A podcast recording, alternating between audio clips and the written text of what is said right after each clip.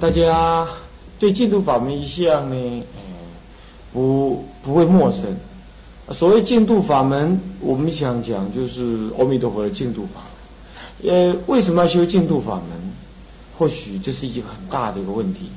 但是不管怎么说，我们应该回到修行的原点上来。所谓的修行，我想有两个立场要知道。第一就是现身得利益的立场，现身得利益，也就是离苦，也就是断除无名，追求智慧，然后让现身尽量的少于无名的造作，那么呃免除一些烦恼，呃所有的一切恶性的追求，我们把它远离，过去所造的恶业，我们让它的经清受，或者透过智慧的转变呢，让。这些恶业的现前不会那么难以接受，我想这是现身利益，所以现世利益。修行最起码要有现世利益。世间人修行啊，大概就希望说啊，这个家庭平安啦，什么做生意顺利啦，疾病能够好啦，这些呢也是现世利益。但对一个出家人来讲，如果只是为了追求这样，那么这不也不用那么严重的来出家了哈，是不是这样子啊？所以说，出家不应该只是追求像世间人那种现前利益，我们应该要更追求的是更深刻的现前利益。那有就是我这一生这一世，至少我少于烦恼，少于恐惧。对于快乐的追求呢，不像世间人这么样的肤浅表面，只得那种物质上的快乐啊，或者是一时上感情上的快乐。你比如世间人啊，讨老婆讨不到，他求观音菩萨加持；生儿子生不出来，求观音菩萨加持。这是世间上眼前的这种快乐。你说他没道理吗？对世间世俗人来讲也有道理。他就是活在这世间，你又不是出家人，没儿子像话吗？不像话。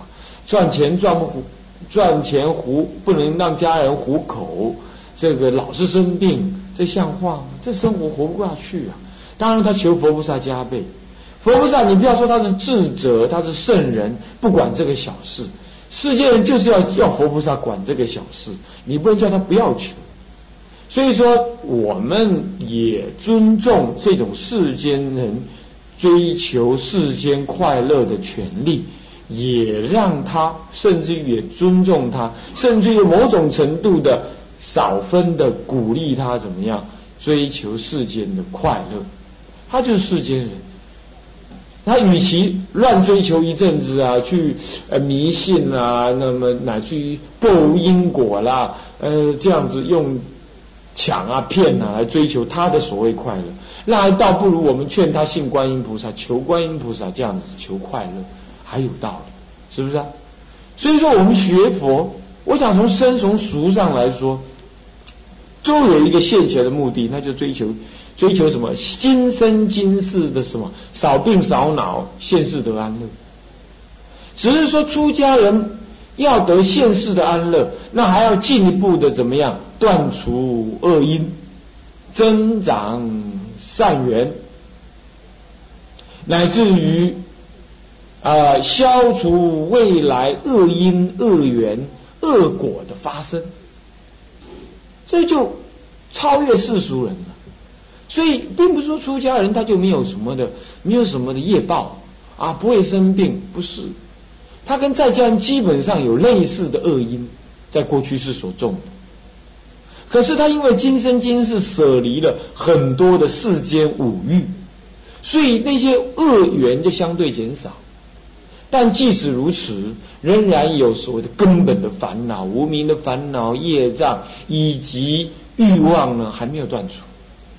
所以，他虽然没有像世间人一样，为了夫妇、儿女、家庭、事业乃至健康这样来追求，但是他确实的为为了今生今世的少于烦恼、少于恶缘，能够增上未来生的。解脱这种目标而修行，这是我们出家最起码要认知的目的。那为了达到这样子呢，我们必须要追求今生的能修行、智慧增上、烦恼减低，乃至于追求我们来生的究竟离苦得乐。今生今世，我们已经有肉体，我们已经有欲望，我们已经有无名，我们已经有我执了。这已经证明的过去是我们没好好修。那今生今世，我们已经进一步的舍离世间五欲，不再造种种的罪恶，打算在佛门里头来洗心革命、革面。那为的是什么呢？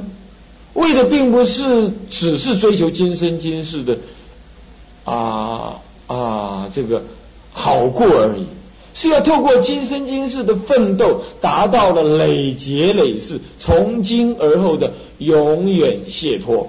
究竟的安乐，这出家的意义在此。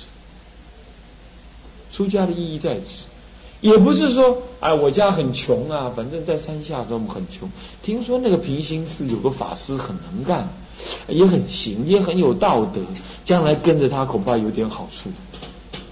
那么我就来平心寺怎么样？出家以后看看能不能当大法师，让所有人恭敬，那是很荒谬的想法。对不对？那是为了名誉、名利、五欲来出家，那当然没有这意思。所以我们今天出家，既求现身的烦恼消除，也求就近未来的什么呢？未来个人就近轮回业因的结束，这最起码，最起码，这叫声闻发心，就是这样。可是这不只是这样啊。当透过了佛法因果的认知之后，我们知道说过去是有我们的恩人，今生今世眼前就有无量无边我们的恩人。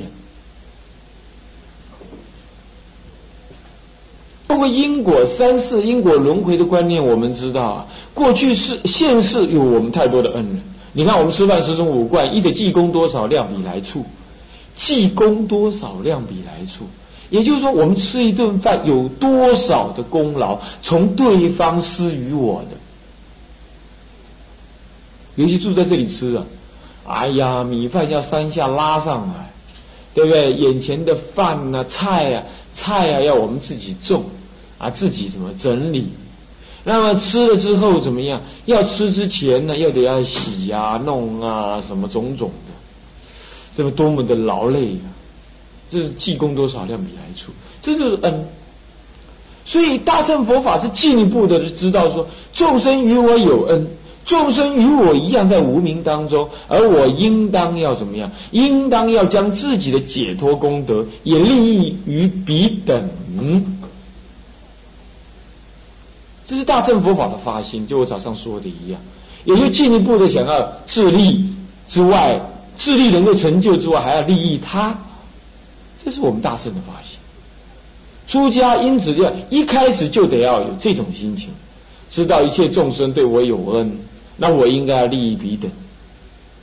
可是不但是今生今世的众生对我有恩，乃至于过去生的众生也对我有恩，我也应该利益彼等。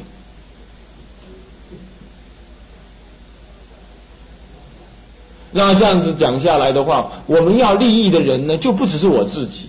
我出家所要利益的，也不只是今生今世的我，而是要更进一步的利益什么？来，呃，为过去生世当中我的父母、兄弟姐妹、恩人。这就是佛，这就是佛法伟大的地方。他的修行表面上是离群所居，住在深山里，其实更大的意义是怎样？更大意义是要了利益自己，是为了利益别人。菩萨的发心又是进一步，又要利益别人。那你想想看，既要利利益自己的目的本来是为了自己，现在更进一步的是为了要利益所有一切众生，所以才要利益自己。我为了早一点度化我过去无始劫来以来的父母兄弟姐妹一切恩人，乃至于一切恶人，我得要赶快的成佛。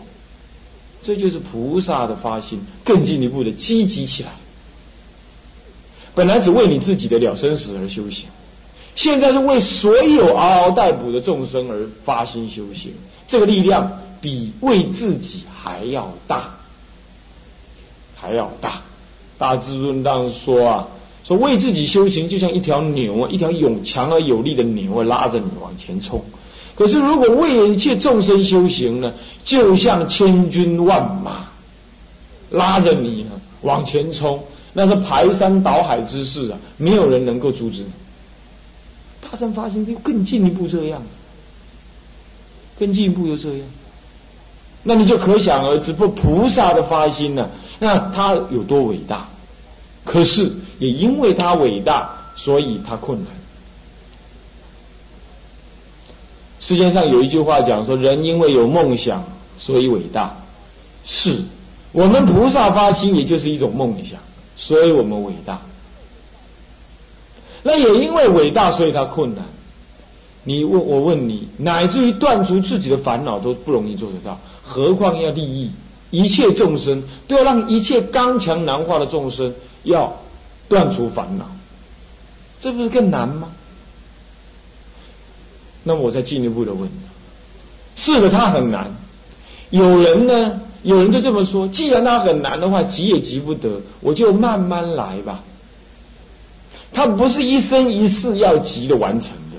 我们不能够起贪心呢，要急于赶快解脱。我们必须要随顺佛法的呃通途道、大乘道呢，累劫熏修才可以。这话听起来好像对，其实这是更是荒唐，这更不负责任，这也不安好心。当然他不是故意的，不过这是荒唐的。我打个比方，这里是一间房，呃，财产啊，种种事业都在这个房子里头。今天房子烧火了。起大火炬，起大火炬的时候呢，呃，有三个门，一个门呢，那个铁门关着，外面还有钢锁锁着，那个里头还有一层什么什么玻璃封着的，要开出去的话要十几二十只钥匙。那么另外一个门呢比较好一点的，嗯，几道门，呃，两道门而已，一道木门，一道铁门，然后要。十把钥匙锁着，另外一道门呢，就一个小木板格子，你只要用力一锤，它就开了。有三个门，现在有大火炬起来。那么现在有三个门，请问你是要这么讲？哎，我呢是一个学府，我是一个出家人，我当然要很庄严的从这个最难出去的门出去，因为它是难行的。那么呢，而且庄严的，能够帮助我这个门打开之后，就能够让所有的人都一起出去。所以呢，我既然是出家了，我都要把所有，我就要把这个难开的门，慢慢去找那个二十只钥匙，找到了，然后再把它打全部打开，一起把这些人送出去。你是这样想呢，还是这样想的？眼前大家都要烧死了，我先得要从这个木门破门而出。那么从外面呢，再拿一些钥匙来，我再重新进来，穿好了防火衣，我进来就再来打开那个大门，我一口气可以救出全部的人。我问你，你是哪想哪一种想法？你是要追求庄严，慢慢在里头冒着被烧死的危险，找那二十只钥匙，慢慢的找，慢慢的开，在还没有开好之前，恐怕要不是你被烧死，要不是你的其他的同学、朋友、父母、兄弟已经被烧死。对不对？这就像是大乘的南行道，大乘的南行道很庄严呢。打开来之后，门很大，你开了之后，哇，所有人一起可以出去。它难开啊，它要三大阿僧祇劫修。你我现在已经在火宅里头的，你还这么讲大话？我呢，不求往生的，我们呢行慈济菩萨道。呃，我们要一步一步的慢慢来，这是的常行道。本来成佛就是很慢的嘛，我就慢慢被烧，烧死了我也心无后悔。我下一次再来，再来开这个门。你烧死了固然无后悔，其他你的朋友兄弟根本来不及闻佛法就已经被烧死。一个真正菩萨的发心是马，是不是他要他为什么要走那条路？是他不知道有别条路的时候，他才这么走法。他如果有知道别条木头的路啊，他会先出去，让人家有信心，救几个算几个，然后赶快从外面穿那个什么防火衣，带了灭火器，再进来，再进来就灭灭火了，然后拿了钥匙，再把那个大门打开，你就有保险了，对不对？这就好像修净度法门一样，干嘛？到极乐世界去之后，作为一个不退菩萨，你已经无忧无欲，无有种种的烦恼，然后你再从那个门进来，就是回入娑婆，视线呢重新投胎，视线那些菩萨的行径，然后再怎么样？行大布施，打开那个大门，带走所有的人。你要这样子回入娑婆才对呀！你为什么在火宅里头讲大话呢？是不是？所以说行菩萨道，它是一件难能的事。难难能当中又分易行道跟难行道，而那个难行道跟易行道本质上也没有本质的难跟易的差别。佛法是如幻，众生也是如幻。难行道跟易行道是众生凡夫不得已的语言分别。就近上来说，佛陀就是要利益众生，他不会说，啊，你就这么简单让你往生呐？就这么好让你往生呐？你不持戒，你不好好修行，你就能往生呐？你门都没有，你给我回去，你可以从大门出来，你不可以从那个木门出来。佛是慈悲的，他只希望你离开火灾，他不会要求你，他也不会谴责你要哪一条路。是不是啊？所以从这个立场上来说，我们就应该选择一条直截了当的路出门。什么是直截了当的路出门？为为什么我们要选择直截了当的路出门？不是我们怕死，更不是我们自私念佛的等死，不是这样。而是因为我们要行菩萨道，我们忍不住那些众生继续在受苦，我们急于赶快解脱，回入娑婆利益众生。我们知道自己的力量非常的薄弱，我们要赶快到佛菩萨那里受训，成为一个金刚不坏身之后，赶快回入娑婆利益众生。这是我们的悲心所现。你要发菩提心来念佛。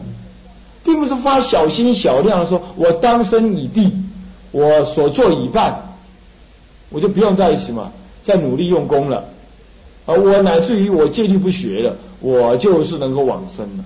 不只是这样子，你发菩提心固然要像我那样说的一样，赶快从门出去。可是还没出去之前，你得要庄严，庄严的从那个门出去，这就不不同。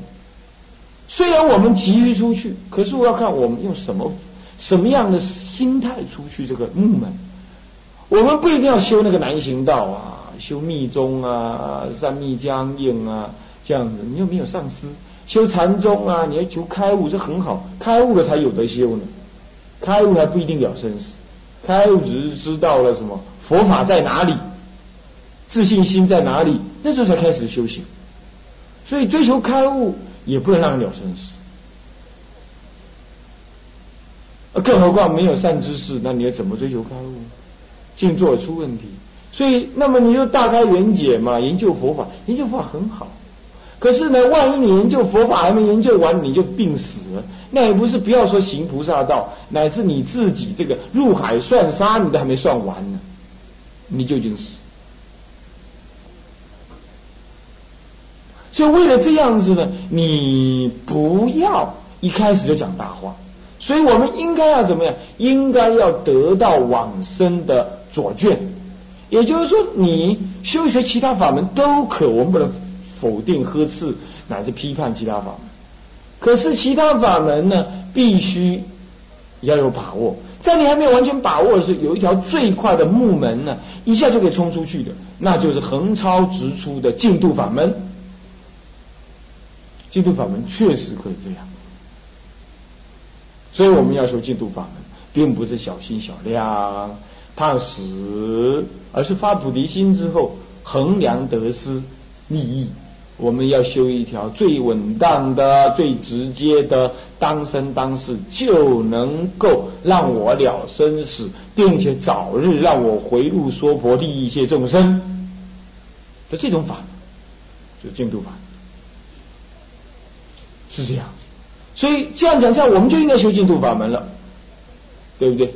可是要怎么修净土法门？净土法门分分三大类，第一类就是自力，你比如说千世法、普瓦法、破瓦法，他就是靠自己的观想，那么念佛咒语，一心不乱与诸佛感应，然后往生。这智力比较重，他力佛的接引力量比较轻。这第一种。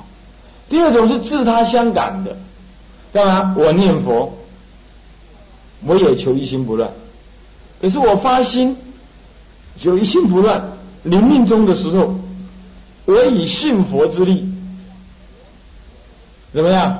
那么让佛呢受我所感，临终的时候自力愿心现前，他力佛陀的本愿加持，两者相感而往生。那第三种是什么？彻底的他力，是彻底他力还是有智力了哈？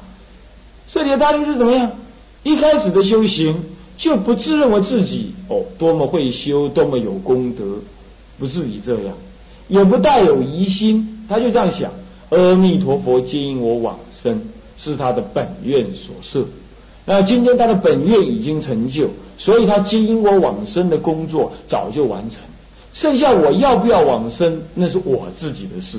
我有了绝对的信心，那我就能够不动，那我就能够接受弥陀本愿的加持而往生。这就好像什么样呢？有了医院，有了一个大善人盖了一间医院，这间医院绝对是要给病人来的，他绝对不会对病人设限，他就是开着门让病人来。所以我是病人。既然我是病人，他医院是对我而开的，只要我愿意去，我发这个心，当然极乐世界我就能够去，这就是第十八愿的意思，是这样。那么就是以病人想，我就能去，这是彻底的，不自认为自己修什么功德跟阿弥陀佛交换，或者是说要去往生极乐世界，一定要具足什么样子的功德我才能去。而只是相信自己具足对阿弥陀佛接引我的那个信心，因为阿弥陀佛第十八愿里头这么说的：设有众生欲生我国，自心信要，乃至十念，若不生者，不取正觉。他是这么说，所以说啊，设我得佛十方众生，自心信要，欲生我。他记里头既没有讲功德，也没有讲念佛一心不乱。他只是说十方的众生至心就是真心，没有二心的，相信而且欢喜，愿意生我的国中。那么乃至这样子的话，他乃至只有十念临终的十念，如果不生的话，就不取正觉。当然，下面有一个唯除忤逆以及毁谤正法，也就是在平常你不做忤逆之法，你平常你不毁谤正法，当然你才能够相信我能够接引你。这样子，你自心的信要乃至十念，你不需要其他的什么功德庄严呢？你就这样就能往生，这是最低限度。像这样是彻底的他力，彻底他力的往生。好，你信了，你信了之后，你临命中还是信，没有恶缘，也没有怀疑，你就这样信，这样子才叫做第十八愿的往生。各位啊，这不是一般的信，这种信是一种我常常说是类似开悟的那种信。当然，它不是开悟，啊，开悟也没有了生死，更何况它不是开悟。当然，它不是了生死，他还是个凡夫。当他呢有这个信心之后呢，他遇到烦恼境，他还会起烦恼。可是这个烦恼一起来的同时，他的信心就起来。烦恼一起来，信心就起来。也就是说，烦恼是他的信心是建立在烦恼上，是这种信心。那么呢，任何的烦恼当他现前的时候，他那个信心会更坚固，乃至于临终怎么样，一个子弹打过来也不用助念了，他那个信心同时随时就在那里。一个子弹打过来，他不会惊吓，他是说我去阿弥陀佛那个时候到了，他就往生。他的信心信到这种程度，信到这种程度。啊，是什么样子的？你看那个一男一女的相爱恋爱的时候，恋到有点发狂了啊！啊，怎么办呢？怎么办呢？他们就用勇于去自杀。你爸爸不让我娶你，我妈妈不让我嫁你，那我们两个呢，就手连着手，绑在一块，一起跳河。他有这个勇敢，他视死如归。那个信心的人不是这么糊涂，但是信心的人相似的有这种念头，他完全相信阿弥陀佛不会骗他，所以他怎么死的都没关系，怎么死都没关系。那么呢，乃至于有没有助念也没关系，他就怎么样，让在死的那一刹那信心朗朗独照，那么只想着阿弥陀佛一定来接引我，不一点点的怀疑。那么死的过程当中，中阴身慢慢的现前，现前一切恶境呢？因为他中阴身不远嘛，不远想那些恶境，乃至他造以前造过恶，他也不怕。干嘛？一定有个大人物要来接我。你比如说今天我犯了杀人犯，可是啊，比如说了，邓小平同志是你的舅舅，那么他已经打一通电话来跟你讲，没事的，你放心，警察来你也不用管，我有飞机比他们还快。来早一点接你走，你相信，你太彻底的相信他的功德力了，所以你这样相信的话，你眼前有什么恶，根本你不远想他，他也影响不了你。就这样子，这种临终这一念信心不动不动摇，所以说至心乃至十念，若不生则不取正觉。这十八愿是讲这样，这是你平常的信心坚固而能够做到这样。这所以说，进度往生三种：一种自力修行，一种就是他力的怎么样？我修种种的功德，乃至持戒而求往生；另外一种就是这种信心。然而，然而，一般来讲的话，中国人一般修前二种，要么这么祖师大德自己用功修行，开悟正正得佛性。他知道我跟阿弥陀佛无二，本性当中无二无别。念佛即是念自己。念自己也是念佛，念他方佛也是念自性佛。念自性佛不坏念他方佛，自他不二，性修不二，全性即修，全修在性。一切念一尊佛，等于念无量无边佛。我乃至于修一件功德，放一个身，都是极乐世界的庄严佛果所现。所以我做的任何一件事情都回向阿弥陀佛，这不是作意，这是本性自信当中如此。我证得了自信弥陀之后，我念的每一句佛号就跟阿弥陀相应。像这样子的发心，这是一个见性的人的修行法，这绝不同于我刚刚说的彻底的他力。彻底的他力是你基本上是个罪人，你也不知道要怎么修行。你只是相信邓小平同志能救你，你基本上是一个恶人。而这个呢，是基本上你也接近圣人，你何止是善人，你基本上是圣人。那么你以圣人对圣人的立场来看，你相信这个信是更深的信。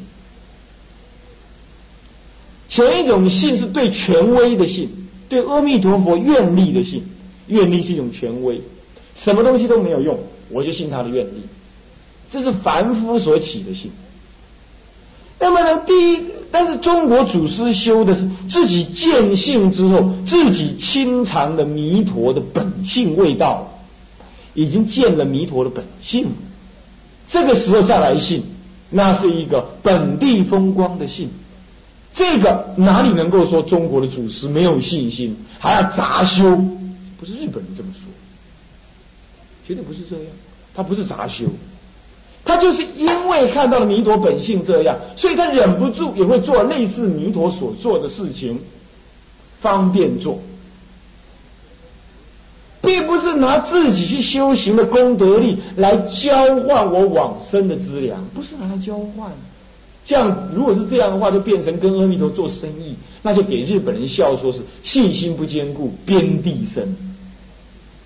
日本人自己小心小量，他把中国祖师看成这样了。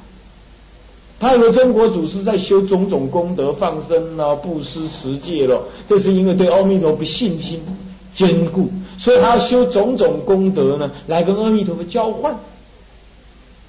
他把十九愿跟二十愿当做是这样，那错了，哪里是这样？等一下我们分析给你听，不是这样。所以说，中国祖师的所谓自力修行，是自力见性之后的修行，这是通途道而品而转出特异方便道。所谓通途道是自己修行开悟，然后才转入什么？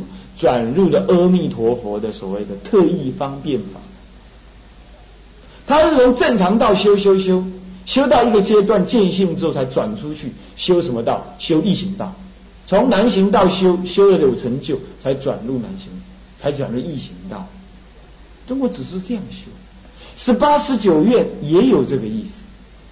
这个呢，果位绝对超过第十八院的果位。等一下，我们用一经解经才算数，不要相信日本人自己嘴巴说的，祖师说的那祖师之言，要一经解经才算。你就可以看得出啊，他果然是品位高。所以日本人真日本真宗没有问题，出问题就在第一偏激，第二呵斥了圣人，否定了通途道的圣圣人修行法，是他出了这两个问题。偏激偏激成为说我信心一坚固，我好像我什么都不用修。